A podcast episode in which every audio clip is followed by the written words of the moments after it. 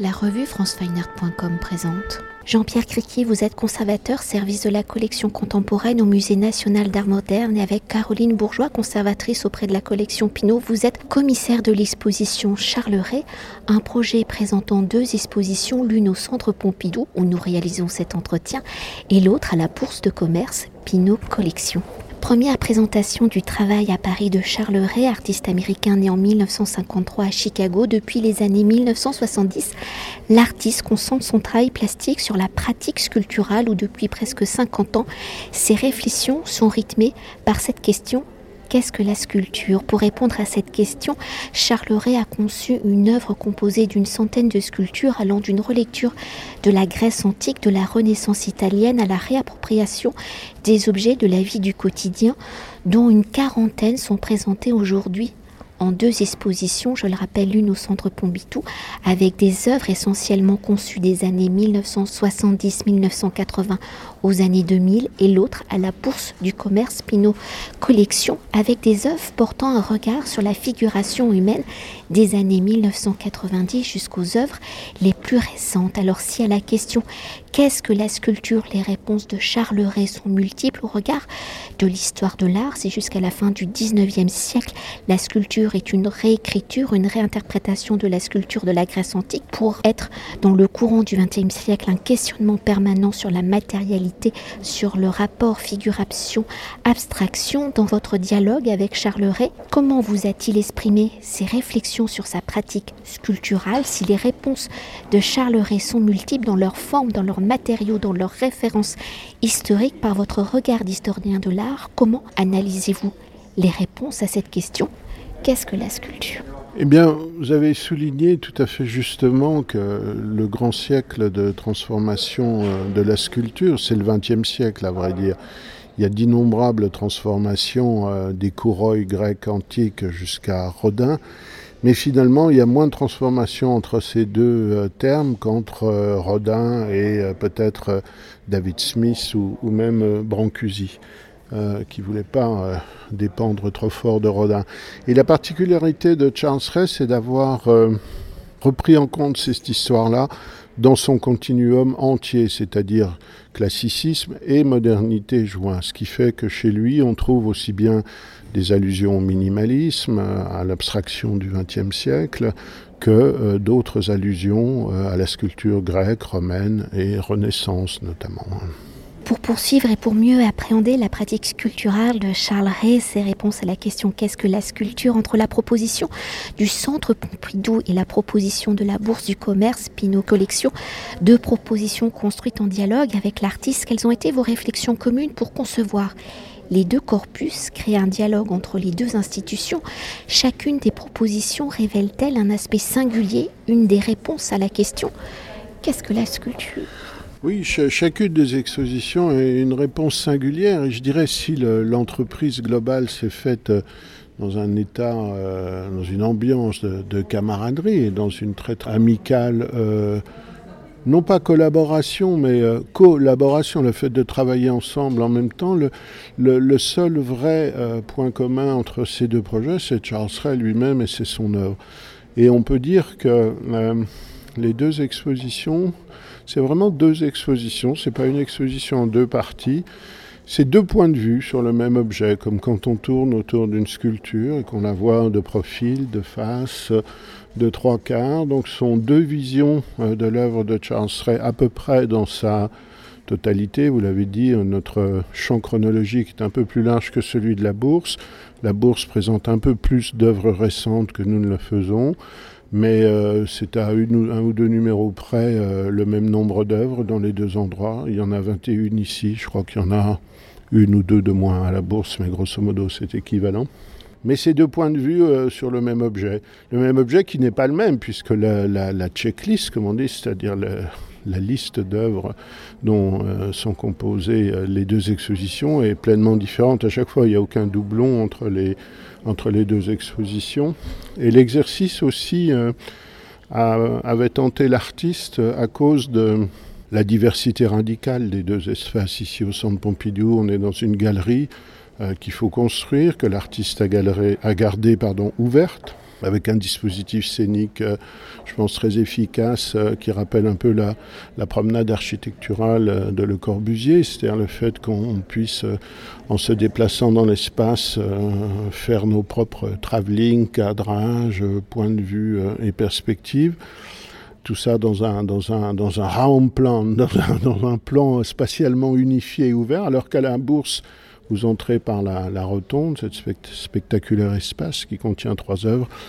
Et pour avoir la suite de l'exposition, il faut monter deux étages et entrer dans, des galeries qui sont dans une sorte d'arc où les, les, sculptures se succèdent euh, sans pouvoir être, euh, contrairement à ce qui se passe ici, euh, comprise d'un seul coup d'œil, ou en tout cas embrassée d'un seul regard, ce qui, ce qui, oblige de toute façon aussi après à, à, en faire le détail et à parcourir. Mais les deux espaces sont tellement différents que montrer, même si c'est du même artiste, dans chacun de ces deux espaces, deux ensembles d'œuvres euh, hétérogènes, différents eux aussi, euh, c'est une espèce de pari intéressant sur la, la notion de double et le, et, et, le jeu de la, réduplication, ou euh, pas la réduplication, mais le, double, oui, voilà, le parallèle, le parallèle d'une même chose. Et pour poursuivre avec la question hein, de Charles Ray, qu'est-ce que la sculpture, comme nous réalisons cet entretien au Centre Pompidou, avec Charles Ray, à partir de votre dialogue, de vos réflexions, donc de vos échanges, comment avez-vous conçu cette exposition Comment avez-vous conçu l'articulation des œuvres entre elles? Comment ce dialogue entre les œuvres répond-il justement à cette fameuse question? Qu'est-ce que la sculpture Et dans la monstration des œuvres, la dimension du regardeur, du visiteur aux œuvres, est-il une réponse à cette question qu'est-ce que la sculpture? Oui, je pense qu'il n'y a pas de sculpture sans son, spectateur. Il n'y a pas de peinture non plus d'ailleurs, mais la, sculpture notamment suppose un spectateur et un spectateur en mouvement. Alors, comment on a procédé? Tout ça s'est étendu sur quelques années. La, situation sanitaire étant venue en plus rallonger euh, notre délai de, quasiment deux ans.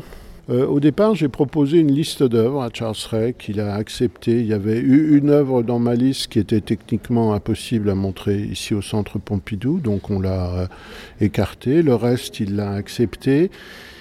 Et puis après, il s'est agi d'imaginer un dispositif qui euh, permettrait à la fois justement le déplacement des visiteurs, mais aussi la protection nécessaire de certaines œuvres qui sont très très fragiles, ne doivent pas être touchées, euh, doivent donc être mises un peu euh, à, l'abri de certaines tentations tactiles de la part des visiteurs. Alors pour ça, Charles Ray a imaginé euh, de faire deux grands espaces, deux grandes salles qui sont ouvertes sur leurs quatre côtés, comme deux de grandes vitrines finalement sans vitres dans lesquelles le, regard pénètre et autour desquelles on peut tourner à 360 degrés de manière à voir les œuvres qui sont situées à l'intérieur sous tous leurs aspects.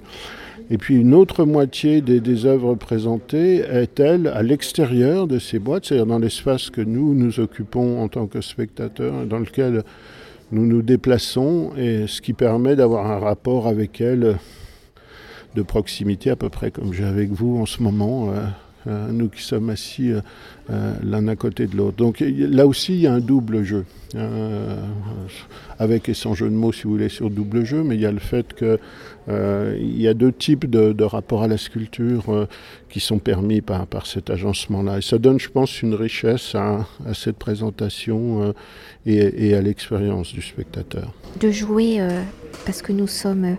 Avec euh, ce jeu d'échelle aussi, avec ce rapport euh, de figures euh, démesurément grandes, disproportionnées, je me répète un peu. Et aussi pour évoquer ce jeu des, des quatre personnages de la même famille, au final, entre le père et la petite fille, tout le monde a la même taille. Oui, il y a des jeux d'échelle sur Charles Ray. Il y a, il y a toute une, une espèce de poétique de la, de la déformation, de l'agrandissement ou de la réduction d'ailleurs. Euh, la grande femme qui est un mannequin euh, habillé euh, de rouge, elle mesure 2 mètres 40 donc c'est un peu plus grand que la, moyenne des êtres féminins. Euh, ça a nécessité de faire fabriquer ses vêtements à sa dimension, bien sûr, mais cela dit, c'est une sculpture de mannequin faite selon les codifications des mannequins. Elle est sur une euh, base de verre euh, circulaire avec une tige métallique qui la soutient, euh, visible, passant euh, sous ses vêtements pour euh, s'attacher dans son dos de manière à la, à la maintenir de façon rigide. elle a des vrais cheveux, elle a des, yeux en verre et elle a des vêtements et des chaussures faites à, ces mesures, qui sont des, mesures hors mesure, justement. La famille, c'est autre chose. la famille, d'abord, ils ne sont pas habillés, ils sont nus. Euh, c'est une famille euh, originelle peut-être, et ils sont tous les quatre à 1m35. C'est-à-dire que là, il y a eu un double mouvement de, déformation, de distorsion, parce que les parents sont raccourcis, hein. ils sont baissés à 1m35, et les enfants qui sont des enfants euh, le modèle des enfants, ces enfants qui ont 3-4 ans, ils ont été agrandis. Que des enfants de 3-4 ans ne font pas 1m35. Donc c'est tiré dans les deux sens, là, de manière à arriver à cette image de l'égalité parfaite, qui n'est qu'une image bien sûr. Et pour conclure notre entretien, les œuvres de Charles Ray étant des réponses multiples à la question qu'est-ce que la sculpture pour vous à travers votre regard singulier, y a-t-il une œuvre qui selon vous répond mieux à cette question? Est-ce pas sa matérialité par son sujet? Pouvez-vous nous décrire cette œuvre? Alors, non, il n'y en a pas spécialement qui répondent mieux à cette question. La réponse à la question est diffractée en euh, autant d'objets qu'on peut faire de réponses. Je pense que s'il faut insister peut-être sur quelque chose dont on n'a pas encore parlé ici, c'est cette œuvre étonnante qui s'appelle Hinoki, qui est un, arbre euh, mort euh, qui a été récupéré par Charles Rest. C'est un chêne qu'il a trouvé dans un champ et qu'il a sculpté entièrement en cyprès, en bois de cyprès, avec des artisans japonais qui sont spécialisés dans le travail du cyprès, ce matériau classique de l'artisanat et de l'art japonais. Et euh, cette pièce-là, c'est la première fois qu'elle quitte son euh, sa maison, si on peut dire, parce qu'elle date de 2007. Elle a été acquise cette année-là par le musée de la ville natale de l'artiste, l'Art Institute de Chicago, qui la conserve depuis et qui ne l'avait jamais prêtée, qui a fait ce prêt exceptionnel. C'est une pièce qui fait une dizaine de mètres de long. Euh, particulièrement compliqué à déplacer euh, et à présenter. Et euh, je crois que c'est le, on, peut dire d'un point de vue comme ça, peut-être le clou de l'exposition, mais c'est pas, c'est pas plus une réponse à la question qu'est-ce que la sculpture que n'importe quelle autre des œuvres qui sont présentes ici. Mais en tout cas, rien qu'elle justifierait de venir comme ça au, au sixième étage du centre Pompidou, de voir cette œuvre qui n'a jamais quitté Chicago. Merci. Cet entretien a été réalisé par franceweiner.com.